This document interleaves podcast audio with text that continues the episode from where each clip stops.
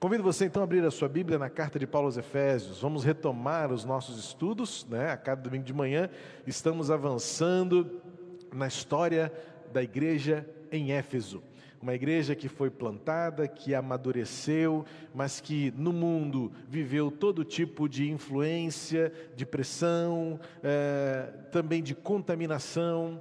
E vemos ao longo do Novo Testamento, de Atos ao Apocalipse, alguns momentos da história desta igreja, chegando ao ápice do alerta final que Jesus dá a esta igreja: volta aonde você caiu, antes que eu tire de você o seu candelabro. Esta profecia, esta advertência deve causar um frio na nossa espinha dorsal, como igreja, e pensar antes que seja tarde demais. Vamos voltar ao início de tudo. E voltar ao início de tudo significa abrir as páginas da palavra de Deus, retornar às Escrituras para extrair dela aquilo que é a nossa essência, aquilo que foi idealizado, aquilo que foi nos deixado como ah, ensino apostólico nas nossas origens, no nosso fundamento, na nossa história, para que a gente não perca mais tempo e volte a ser a igreja que Jesus quer que nós sejamos. Estudamos em janeiro e fevereiro o começo de tudo, lá no livro de Atos dos Apóstolos, como a igreja foi plantada, como a plantação daquela igreja, o surgimento daquela igreja na cidade de Éfeso e na sua região, causou uma grande transformação naquela sociedade. Houve uma mudança de cultura, houve uma mudança eh, de religiosidade, houve uma mudança de atitude nas pessoas. E então, Paulo deixou ali, Atos 20, um dos capítulos mais bonitos da história do apóstolo, que, com a qual eu me identifico demais, é, na, naquele afeto profundo entre os anciãos da igreja e aquele pastor da época, né, que era o apóstolo Paulo, é, na sua despedida, quando Deus os encomenda e os recomenda aos cuidados exclusivos do Espírito Santo para aquela igreja, Paulo se despede e prossegue o seu ministério. Cerca de sete anos depois, então, Paulo volta a dirigir-se a esta igreja, agora por carta. Uma, uma das cartas da prisão, Paulo estava em Roma, preso, como ele mesmo diz, por amor a Cristo. E ele escreve algumas cartas às suas igrejas, ao seu povo, às suas ovelhas. E uma delas é a carta que ele escreveu aos Efésios. E nesta carta, cerca de sete anos depois, Paulo procura é, salientar para aquela igreja o porquê ela é igreja.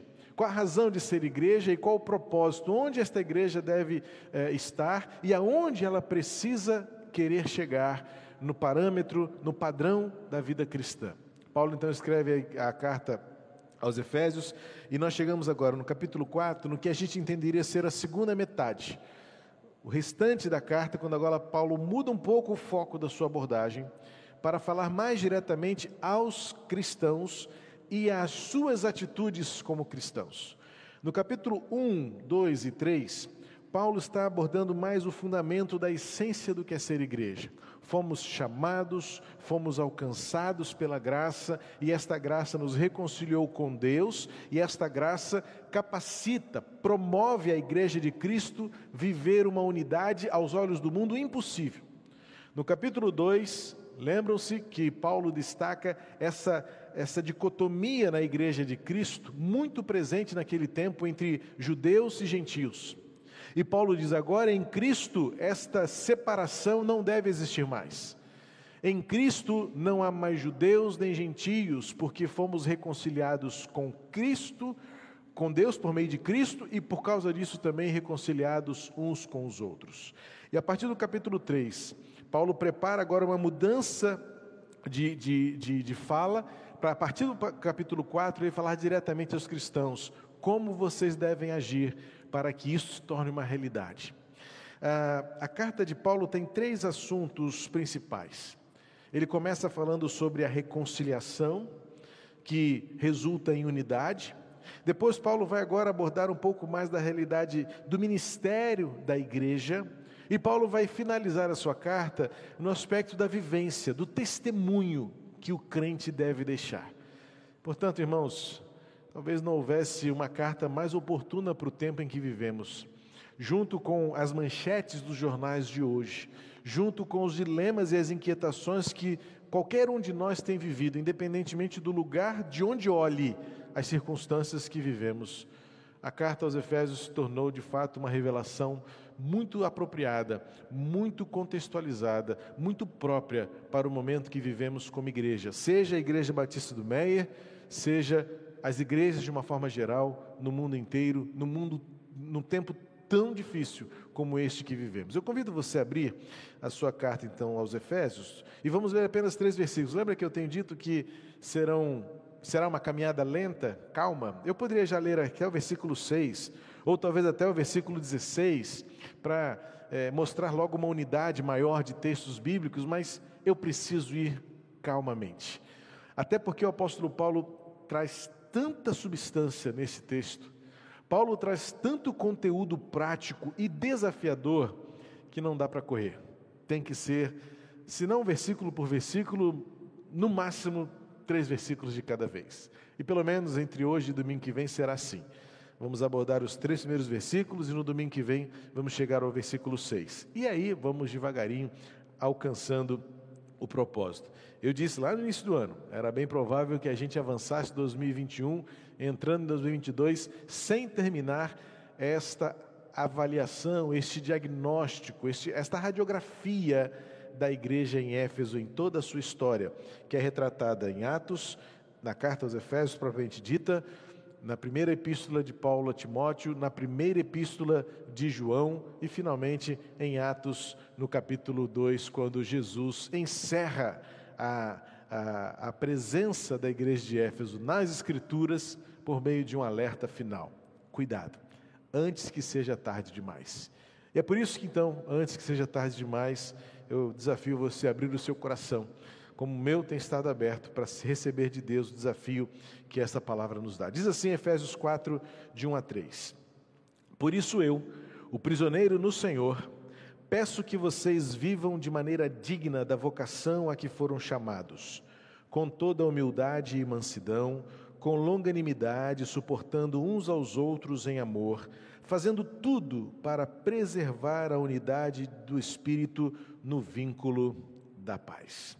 O pensamento central desta carta de Paulo aos Efésios é contrastar a realidade que Cristo veio estabelecer pela cruz com a realidade que o mundo tem como padrão, o seu jeito de viver, a sua forma de é, é, se apresentar. Um contraste muito grande entre o mundo e a igreja. Jesus disse aos seus discípulos: Eu não vou tirá-los do mundo, e nem peço a Deus que faça isso. Deus diz isso, Jesus diz isso na sua oração. Não peço que os tires do mundo. Nós estamos dentro de um contexto que torna-se diariamente e cada vez mais um grande desafio do que é ser igreja. Pelo confronto, pelo contraste, pelo propósito, pelas premissas, pelas diretrizes, pela essência. Mundo é mundo e o reino de Deus se contrasta diametralmente ao que é ser uh, igreja neste mundo. Um mundo que é marcado por desacordo, por desunião, por desarmonia, por confrontos e conflitos. A realidade que a gente vive são nações se levantando contra nações, homem contra homem, famílias desagregadas, classes contra classes, o próprio homem muitas vezes trava dentro de si conflitos profundos, de batalhas interiores acerca de, de decisões éticas, morais, a realidade daquilo que, que é ruim e aquilo que é ideal, aquilo que é certo e aquilo que é errado. Ou seja, a realidade de um mundo fora do padrão do reino de Deus, que é justiça, paz e alegria, é um completo desacordo e uma total desarmonia. Conflitos retratam a realidade de um mundo sem Deus. Mas o que Paulo vai mostrar na sua carta aos Efésios é que Deus estabeleceu um plano, estabeleceu um propósito. Releia o capítulo 1 e você verá que Deus, desde a fundação de tudo, estabeleceu um propósito para reconciliar, por meio de Cristo, o homem consigo, Deus, e com o outro. Então há um propósito muito claro para que a igreja se estabeleça neste mundo como a solução, a abolição desse grande abismo que há entre a realidade e o ideal. A igreja deve se colocar como aquela que constrói pontes e destrói muros, aquela que aproxima pessoas e as afasta do mal. A igreja deve ser a última instância, a última fronteira para colocar as pessoas no caminho do propósito de Deus, de perfeição, de sublimidade, de glória, de significado, de sentido.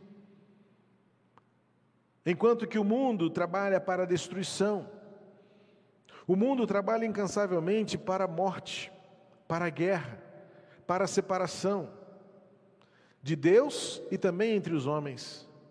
A igreja então se coloca como o farol. E o que o apóstolo Paulo está desafiando os crentes na cidade de Éfeso é que nós temos um chamado. Esse chamado aqui não significa aquilo que um dia eu, por exemplo, na vocação ministerial, recebi especificamente de Deus para cumprir uma missão. Mas a ideia aqui do apóstolo Paulo, quando ele escreve da vocação para que foram chamados, há uma referência muito clara no, no, no, em todo o início da carta de Paulo aos Efésios, é que todos nós temos de Deus uma convocação. Este chamamento aqui é quando nós somos trazidos para o propósito de Deus, que é reconciliar, que é reaproximar, que é unir, que é contrastar a dinâmica de um mundo, a economia de um mundo, o jeito como o mundo funciona, para estabelecer o jeito como o reino de Deus funciona e como a igreja precisa implementar isso na realidade presente.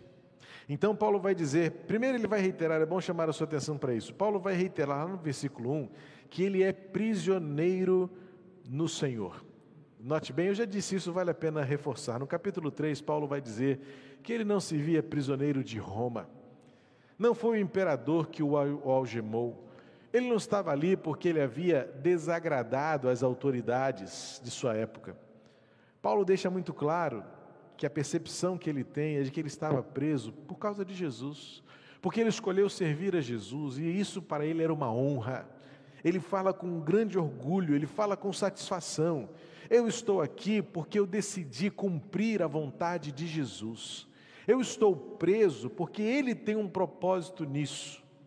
Paulo reitera aquilo que disse lá no, capítulo 3: Eu estou aqui, prisioneiro no Senhor, não é do Senhor. Ele está dizendo aqui nesse contexto que ele é prisioneiro no Senhor, porque agora ele percebe e ele diferencia um pouco a sua abordagem no tema para dizer que ele sabe que todo o propósito de Deus é perfeito. E mesmo ali, naquela prisão, uma prisão domiciliar, uma prisão, vamos dizer assim, é, de alta segurança, porque ele era guardado pela elite do, do exército romano, ele estava ali guardado, mas, mas isso pouco importa, porque mesmo preso aqui, o que importa é que eu sou por Jesus. E ele então diz: Peço a vocês que vivam de maneira digna. Talvez em outra versão você tenha na sua Bíblia aí que andem de maneira digna, é porque, na verdade, a melhor tradução para a ideia de andar é esta que na nossa versão do centenário está apresentada. O andar no sentido que o apóstolo Paulo utiliza, é o cotidiano. São ações e reações. Inclui o jeito de ser, de olhar, de falar. Paulo está dizendo que o cristão ele precisa ser diferente. Aliás, a melhor definição para santidade não é o pedestal, não é a, a, o, o sacrossanto lugar da, daquele êmbolo, daquele invólucro impermeável que torna você separado do convívio, torna você um, um, um, um ermitão ou até mesmo um membro de um monastério. Veja que o apóstolo Paulo não tira a gente do contexto, ele coloca a gente no contexto e diz: é aqui, no convívio, no atrito, na convivência, no andar, no falar, no olhar, que você tem a possibilidade de mostrar a diferença da moral cristã, da ética cristã, da conduta cristã, do comportamento em Cristo Jesus. Por isso, Paulo faz questão de destacar aqui que nós somos chamados para isso. E aí, agora no versículo 2, ele vai descrever, ele vai alistar quatro características desta conduta, que vai culminar então no final, em que Paulo está dizendo, no contraste com este mundo, cuja natureza é essencialmente desacordo, desarmonia, desunião, conflitos e guerras. Paulo, no versículo 3, termina: tudo isso culmina no fato de que vocês estabelecerão o vínculo da paz. O versículo 3 diz: para preservar a unidade no espírito, no vínculo da paz. Esse é o contraste principal. Esta é a realidade que Paulo está querendo mostrar àquelas pessoas que compunham uma igreja. Não se trata da unidade das igrejas, se trata da unidade na igreja. Para Paulo existia apenas uma igreja, é por isso que ele vai depois falar da ideia da unidade, ele vai desenvolver isso a partir do versículo 4, sem spoiler para a semana que vem. A ideia que o apóstolo Paulo está dizendo é: há um contraste, o mundo opera de um jeito, a sociedade sem Deus, a realidade fora dos muros da igreja, esses muros simbólicos, invisíveis, retrata uma realidade marcada pelo conflito, pela hostilidade, pelo ódio, pela desavença, pelo prazer em brigar, pelo prazer em guerrear. E Paulo diz: mas na igreja, o trabalho que nós devemos desenvolver é preservar a unidade por meio da paz. O mundo em conflito, a igreja buscando a paz. O mundo em guerras, a igreja sendo pacificadora. O mundo em desacordo e em desunião, a igreja lutando pela unidade. Mais adiante nós vamos ver que Paulo fala que há uma diferença muito grande entre luta e briga. E hoje nós estamos brigando por causa daquilo que nós chamamos ser luta e esquecendo-nos de lutar por aquilo que de fato deveríamos ser o nosso foco central dos nossos esforços, do nosso empenho, do nosso zelo, nosso jeito de olhar, nosso jeito de falar, nosso jeito de viver, não vem retratando aquilo que as Escrituras retratam e revelam como as manifestações e as virtudes de um verdadeiro pacificador. E Paulo então precisa lembrar daquela igreja: sabe como é que vocês devem viver? dignificando o chamado que Deus deu a vocês. Esse chamado não é o chamado pastoral, não é o chamado do missionário, é o chamado do cristão que recebeu em Deus um nome, o nome de filho, e foi adotado para ser membro do corpo. Então, Paulo coloca aqui quatro características que retratam este modo de viver de maneira digna: humildade, mansidão, longanimidade e amor. É uma estrutura perfeita. Uma estrutura perfeita que, na sua lateralidade, estabelecem-se alicerces, fundamentos que constroem, que edificam, que proporcionam e promovem aquilo que no final deve ser o resultado do ser igreja: sermos pacificadores. E para que isso aconteça, Paulo diz: sabe o que deve marcar a vida de um cristão? Quatro elementos fundamentais: a humildade, a mansidão, a paciência ou longanimidade e o amor. E eu quero então me deter nesta manhã a, a explorar com você o que isso significa de prático na nossa vida e o desafio que isso é para nós. Lembrando, no contraste como no contraste em relação ao, ao como o mundo opera, ao como o mundo acontece. Um mundo que, distante de Deus, dominado pelo eu, dominado pelo interesse, dominado pela vontade, dominado pela, pelo distanciamento de Deus, um mundo que é marcado pela discórdia, pela desunião, pelas guerras, pela hostilidade, pela desavença e pelo ódio. É urgente que a igreja restaure, por meio de uma compreensão clara e espiritual do seu papel, que Deus nos fez para sermos promotores da paz. Não da bandeira branca, mas é desta paz que se estabelece por uma resiliência, por um testemunho marcado por essas características que o apóstolo Paulo descreve: a humildade, a mansidão, a paciência e o amor. Em primeiro lugar, o apóstolo Paulo vai falar sobre humildade. E é importante você entender que quando estudamos a história do termo humildade dentro desse contexto cristão, é uma palavra que, na verdade, é, é, ela, dentro desse contexto que nós temos hoje, ela foi refinada na ótica da ética cristã, da moral cristã.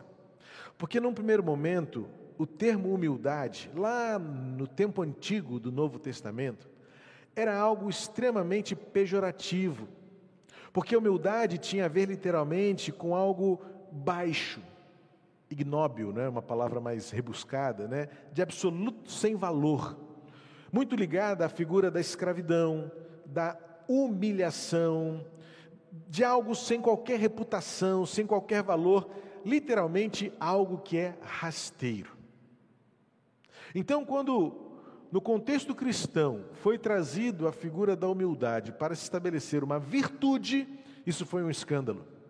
Porque como pode, numa realidade onde a sociedade se vangloria, se, se estabelece por aquilo que, que se valoriza aos olhos, que se, cate, se categoriza é, é, por rótulos, que se avalia muitas vezes por etiquetas, por embalagens.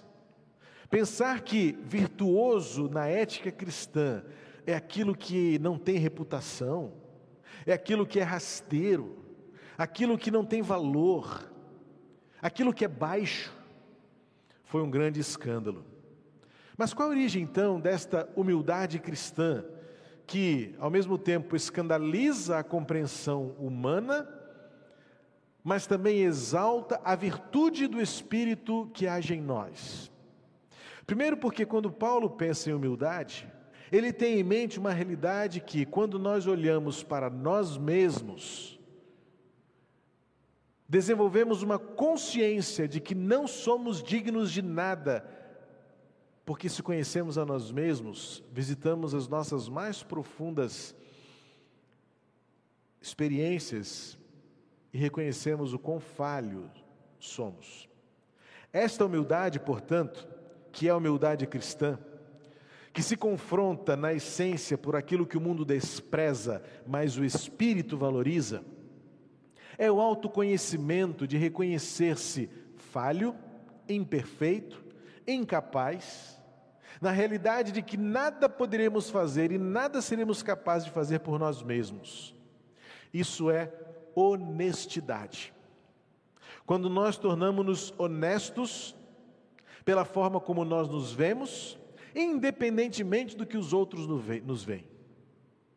Talvez pessoas possam nos bajular, possam nos elogiar, possam nos colocar em um pedestal elevado e dizer: Olha, você é maravilhoso, você é perfeito, você é isso, você é aquilo. Mas a humildade é quando você olha para você mesmo e diz: Mas eu não sou bem tudo isso que as pessoas veem que eu sou. Então, um autoconhecimento e um senso próprio ajustado. Não se trata desta autocomiseração, de nunca encontrar algo de valor em você, mas é contrastar com a bajulação, com o orgulho, com a vaidade, com a prepotência, com a arrogância, em nunca se ver como alguém carente e necessitado da misericórdia de Deus e dos outros.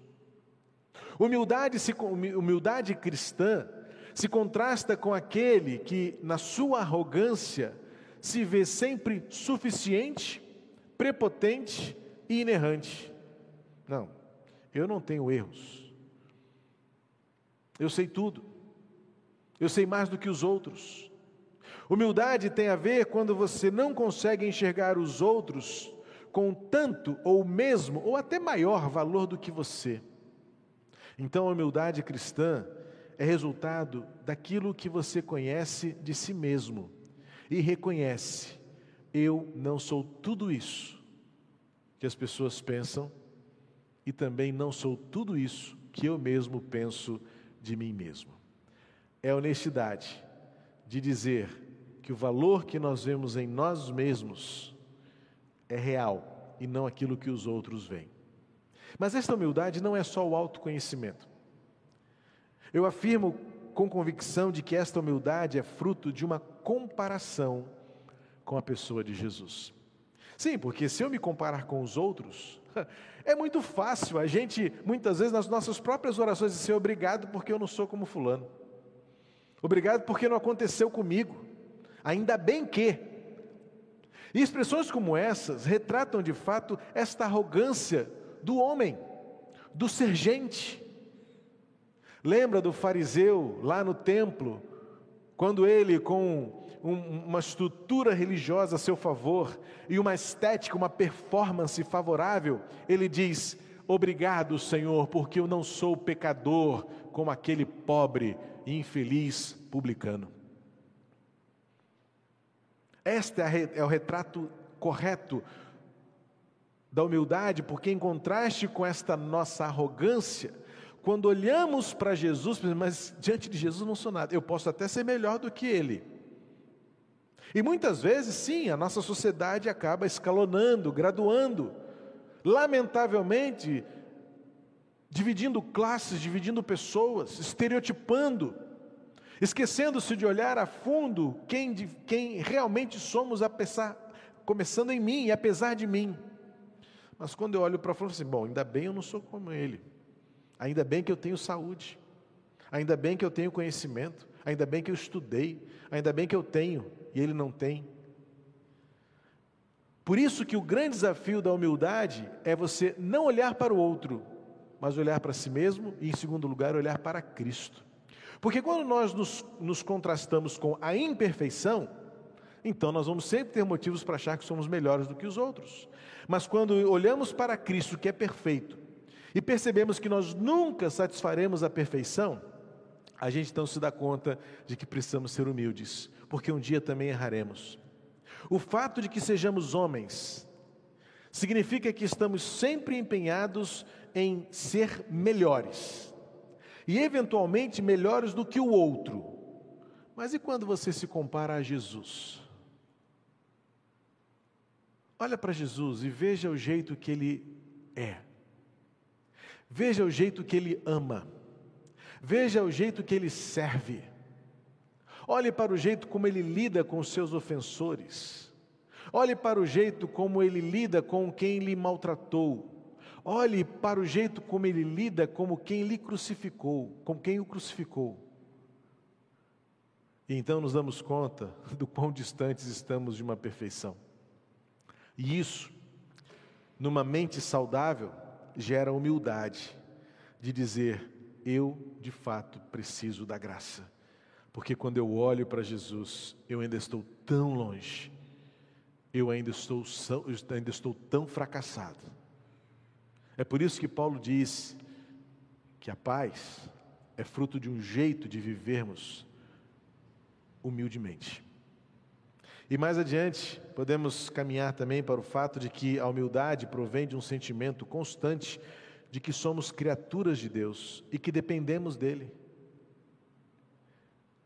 Em geral, a nossa arrogância, a nossa petulância, é dizer que o que temos é fruto dos nossos esforços, mas eu trabalhei para isso. E alguns até tentam contrastar isso com uma falsa humildade estampando no vidro do carro. Isso foi Deus que me deu. Mas na verdade você coloca o isso ou esse foi Deus que me deu, comparando-se ao outro que aparentemente, ou pelo menos logicamente, não tem nada que Deus lhe deu. Mas olhe para a vida. Avalie o ar que você respira. Avalie as pessoas à sua volta. Avalie a misericórdia com a qual você já foi lidado e tratado tantas vezes. E então, quando você se observa na ótica daquele que só depende de Deus e absolutamente de tudo que Deus é, e de que nós não somos nada por nós mesmos, jamais poderíamos nos dar coisas essenciais como a vida, o fôlego, o ar que respiramos, Mas ao contrário, achamos que somos sempre merecedores e que alguém sempre nos deve alguma coisa e que ainda bem que Deus olha para nós com misericórdia, porque Deus tem que cumprir em mim o seu papel de Deus e Pai amoroso. Então nós desenvolvemos um coração arrogante e muito longe da humildade, e o nosso jeito de viver é igualzinho ao jeito do mundo sem Deus. Então a humildade cristã, que difere daquele senso original de baixeza, de algo sem valor, de algo imundo, tem muito mais a ver com uma virtude que o Espírito Santo semeia em nosso coração, de um autoconhecimento. Eu conheço as minhas fraquezas. Eu conheço os perigos do meu coração. Eu reconheço que andar na linha tênue entre a santidade e o pecado pode me fazer tropeçar e resvalar a qualquer momento. Então eu desenvolvo uma atitude de humildade. Quando eu olho para Jesus, eu vejo quão longe eu estou ainda da perfeição. Então eu me humilho diante disso porque pode ser que alguém seja bem mais parecido com Jesus do que eu. E quando eu olho para o próprio Deus, Criador de todas as coisas, eu reconheço que eu não fiz nada para estar onde eu estou, para ter a vida que eu, tô, que eu tenho, para respirar o ar que eu respiro, para contemplar a beleza de um dia novo, cujo sol nasceu e vai se pôr mais adiante, sem que eu tenha feito um esforço para que o universo funcione como funciona. Então eu me humilho diante disso e eu desenvolvo a capacidade de me relacionar, de desenvolver a virtude da unidade pela paz na igreja, para ser diferente do mundo, para ser melhor do que o mundo é e para torná-lo melhor do que ele tem sido. Paulo também fala da mansidão o ser manso. A segunda virtude aqui, literalmente traduzida por doçura. Quão difícil é no mundo tão hostil como este que vivemos, onde a agressividade, onde a raiva está tão na ponta da língua, onde todos nós nos transtornamos diante da contrariedade, onde não desenvolvemos a capacidade de reagir às negativas e até mesmo às ofensas. A palavra manso aqui, que traduz-se por doçura, não é aquela pessoa que tem alegria no sofrimento ou prazer nas suas dores, mas é aquela pessoa que consegue reagir a cada uma delas no equilíbrio, não daquela malevolência também doentia, muito menos na cólera excessiva. Na verdade, é o centro, é o equilíbrio que sabe dosar na maneira certa ou reagir na dose certa, sem perder a maior capacidade que o próprio Jesus nos ensinou quando esteve aqui na terra. Aprendam de mim, que sou manso e humilde. Eu sei que para muitos é difícil, ou talvez para alguns seja difícil compreender o valor da mansidão. Mas o próprio Jesus, quando pediu aos seus discípulos que olhassem para Ele e aprendessem dele, não colocou aqui um parâmetro teológico, não estabeleceu aqui um parâmetro doutrinário, não estabeleceu um parâmetro intelectual, não estabeleceu um parâmetro acadêmico, foi um parâmetro de conduta. Aprendam e vejam como eu sou manso e humilde. Paulo está apenas resgatando aquilo que o próprio Jesus nos ensinou que para que sejamos um contraste com o mundo em constante desagregação, desunião, desavença e guerras, a igreja precisa restaurar o seu papel como fonte, farol, caminho para o restabelecimento da paz. Mas infelizmente não é isso que temos visto, não é isso que temos conseguido ser. Por isso eu disse, repito, louva a Deus porque esta carta se tornou tão propícia, tão apropriada para o tempo presente, lendo-a em paralelo às manchetes de todos os jornais, lendo-a, acompanhando e visualizando as timelines das redes sociais, lendo-a e confrontando-a com o meu instinto de querer escrever, postar, publicar, reagir, falar, brigar mais alto, ter razão. E Paulo vai me desafiar: não, você precisa ser o vínculo da paz. Como? Desenvolvendo esta humildade e desenvolvendo esta docilidade, que no sentido literal também tem a ideia do animal que é adestrado para obedecer às rédeas do seu dono, ou então cumprir a voz do comando. Eu tenho um animal muito carinhoso. Alguns não acreditam, mas ele é. Quem, quem acredita que um pitbull seja dócil, né? Mas ele é. Mas ele tem um problema. Ele não consegue ser dócil porque nós não conseguimos ainda adestrá-lo. Então, o jeito dele mostrar alegria é nos machucar. Uma patada dele machuca muito. Volte e meia estamos arranhados. Mas a gente percebe que ele está querendo apenas brincar, mas ele não sabe ser dócil. O que ele precisa agora sim é de um adestramento para aprender a mostrar os seus sentimentos, por mais virtuosos que sejam, sem machucar. E há muitos de nós que machucamos os outros com as melhores intenções. Muitas vezes, eu espero que seja sempre com as melhores intenções, mas alguns mal intencionados, revestem-se de uma falsa mansidão e muitas vezes com vozes baixas e doces promovem as mais profundas feridas e mágoas no coração do outro. Por isso, mansidão tem a ver com este equilíbrio em saber falar, dominado por Deus, que sabe irar-se, porque Paulo diz: irem-se, mas não pequem. Ou seja, existe um limite da reação, existe um limite da inconformidade, existe sim um limite é, do senso de injustiça, existe um limite para esta reação. É o vínculo da paz. Mas quando nós perdemos a mão na reação, quando nós perdemos a mão na inconformidade, a gente destrói, a gente machuca, a gente guerreia e a gente opera no mesmo jeito que o mundo faz. E isso não é ser igreja. O homem manso, então, é aquele dominado por Deus que reage sempre no momento certo e nunca fora do tempo. É o homem que morreu o eu para que toda a vida seja dirigida e dominada por Deus. Barclay diz que é o eu que destrói a paz. Quando li essa frase, eu fiquei confrontado. O eu destrói a paz.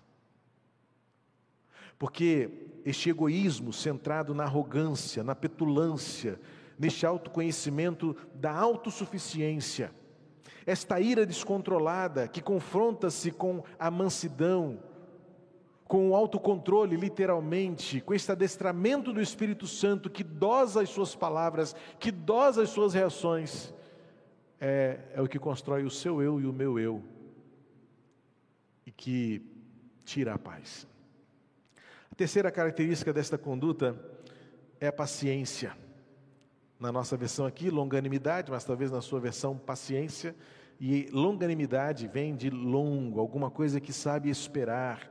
É o espírito que não cede e que aguenta até o fim e espera na certeza de que haverá a colheita da promessa. Paciência tem a ver com esta resiliência.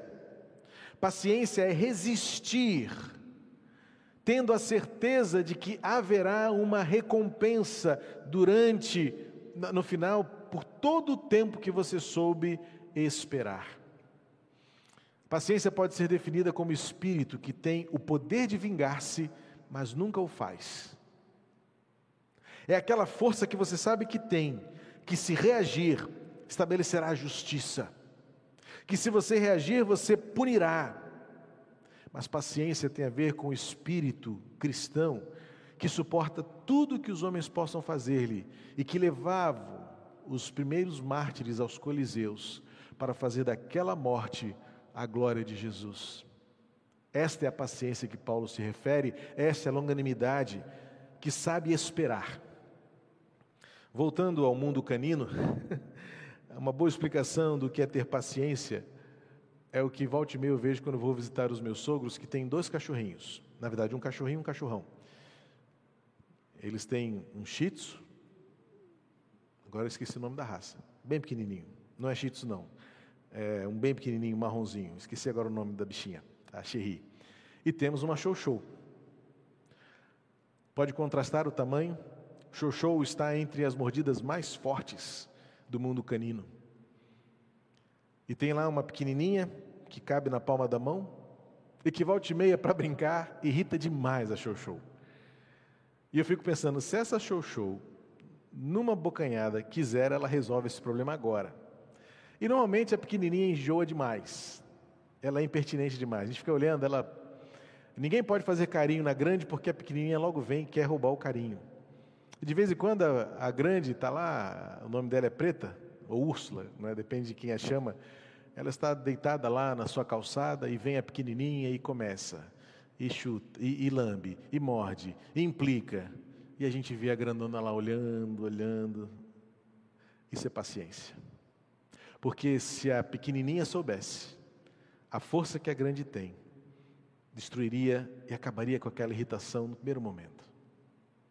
Parece-me que, quando eu entendi melhor o sentido da paciência, Literalmente é esta pessoa que sabe o poder e a força que tem para resolver tudo de uma vez, mas segura firme porque sabe que suas ações poderão ser desproporcionais, a sua fala poderá ser destrutiva, a sua mão poderá ser violenta, e a paciência é aquilo que faz a pessoa aguentar a injustiça, a rabugice, a truculência, a indignidade, confiando que não cabe, não compete às suas forças. Mas o seu papel é estabelecer a unidade e manter o vínculo da paz. Paciência é o espírito cristão que suporta toda a estultícia humana, toda a, a, a incapacidade, toda a violência na resiliência, controlando suas reações, suportando e aguentando, até quando o Senhor revelará o seu propósito. Paulo estava falando aos crentes perseguidos. Paulo estava falando a crentes que estavam disputando poder. Paulo estava falando a crentes que estavam querendo ocupar os melhores lugares. Paulo estava falando a gentios e judeus que estavam competindo para saber quem tinha razão na prática do culto, na melhor doutrina, no melhor entendimento da cultura e da cosmovisão. Então Paulo está dizendo: olha aqui, todos vocês, judeus e gentios, seja quem você for, o verdadeiro cristão é aquele que desenvolve para a unidade e o vínculo da paz essas virtudes que se mostram no jeito de viver: humildade, doçura, paciência. E Paulo termina com aquilo que é para nós mais sublime, a mais sublime virtude do caráter cristão: é o amor. Mas acredite, para Paulo e para os primeiros cristãos, o conceito de amor cristão era algo totalmente novo. Porque a partir do entendimento que Paulo traz do amor, olhando pela pessoa de Jesus, tinha que ser algo diferente, porque você deve saber e já ouviu falar que o grego, o grego tem mais de uma palavra para referir-se ao amor. Eros, que é a relação entre um homem e uma mulher. Filio ou filéu, que tem a ver com esse afeto o apreço de uma pessoa pela outra. Tem também estroge, que está mais ligado à ideia do vínculo familiar, do amor de pai para filho, de uh, filho de irmão para irmão. É o amor, é o amor familiar, vamos dizer assim.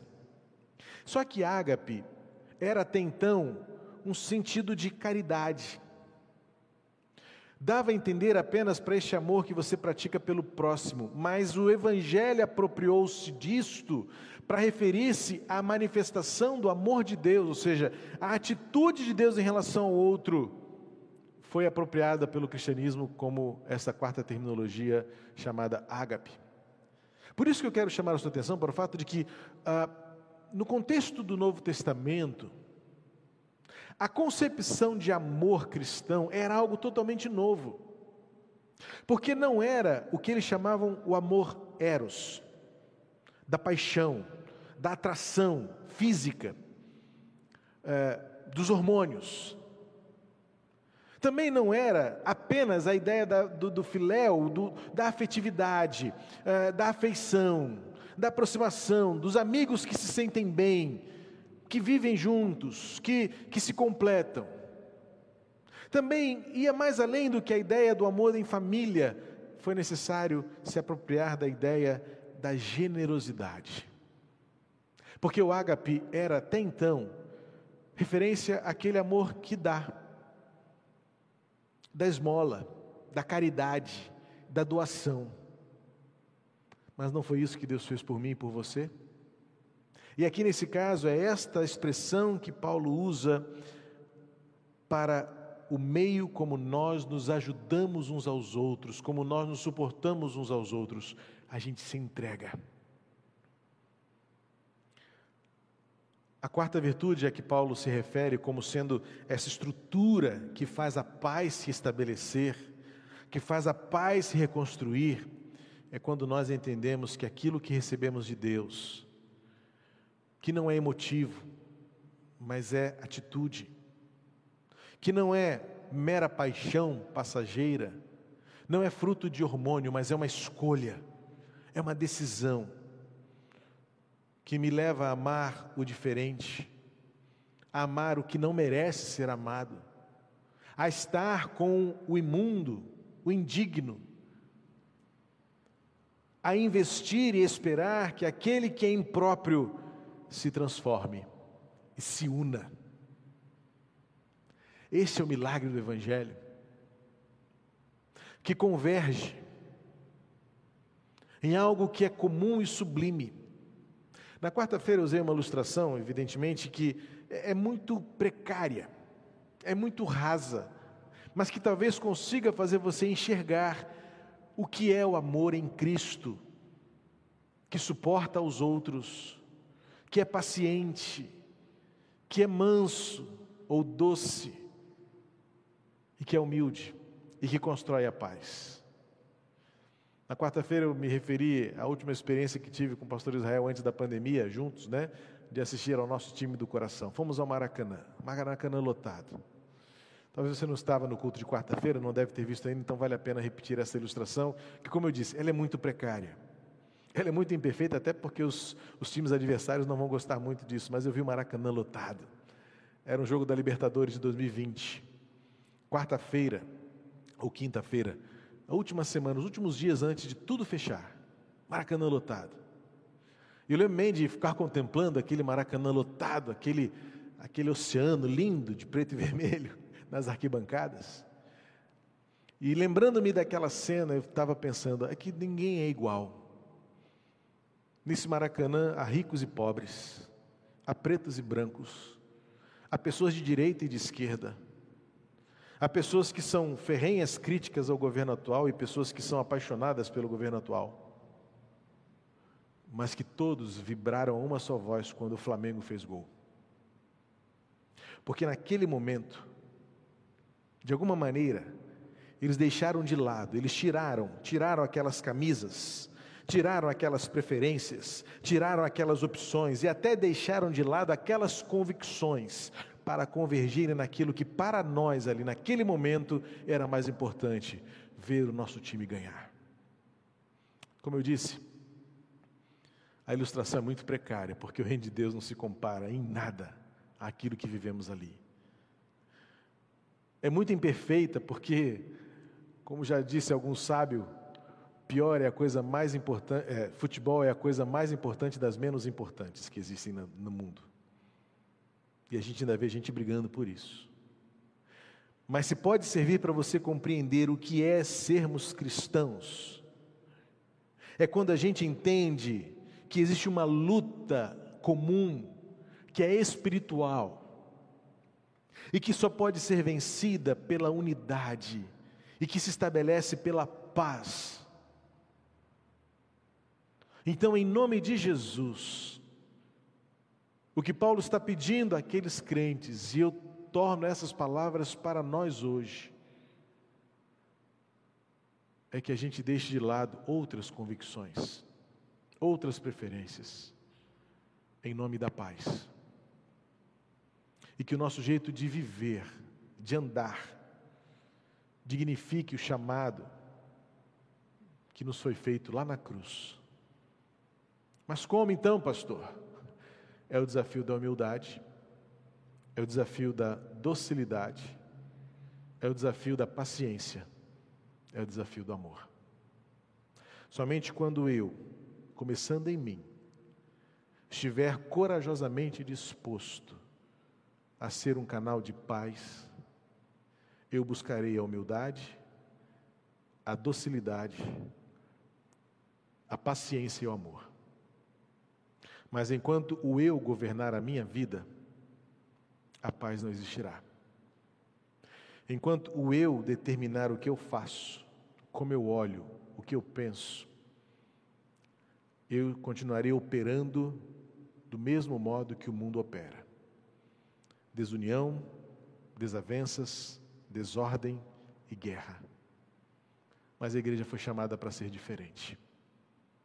A igreja foi chamada para ser a unidade em Cristo, que transforma este tempo e esta geração. Pai querido, em nome de Jesus, e pela graça com que fomos alcançados lá na cruz, Faz este avivamento na tua igreja, Senhor. E que esta unidade comece a brotar novamente por meio de homens e mulheres pacificadores. Por meio de corações humildes, de atitudes mansas, de uma espera paciente, de reações longânimas e de um verdadeiro amor que dá, que se entrega generosamente em favor do outro, que abre mão. Abre mão num debate das suas convicções, abre mão num debate das suas ideias, para estar ao lado de alguém que é importante. Para que Ele não permita que famílias sejam destruídas neste tempo tão difícil. Não permite que igrejas se enfraqueçam ou se dividam por questões que estão muito longe da cruz de Jesus. Dá-nos um coração humilde, dá-nos uma atitude mansa, dá-nos uma resiliência paciente, dá-nos uma atitude de entrega em amor. Faz-nos uma igreja segundo o coração de Jesus. No nome dele. Amém.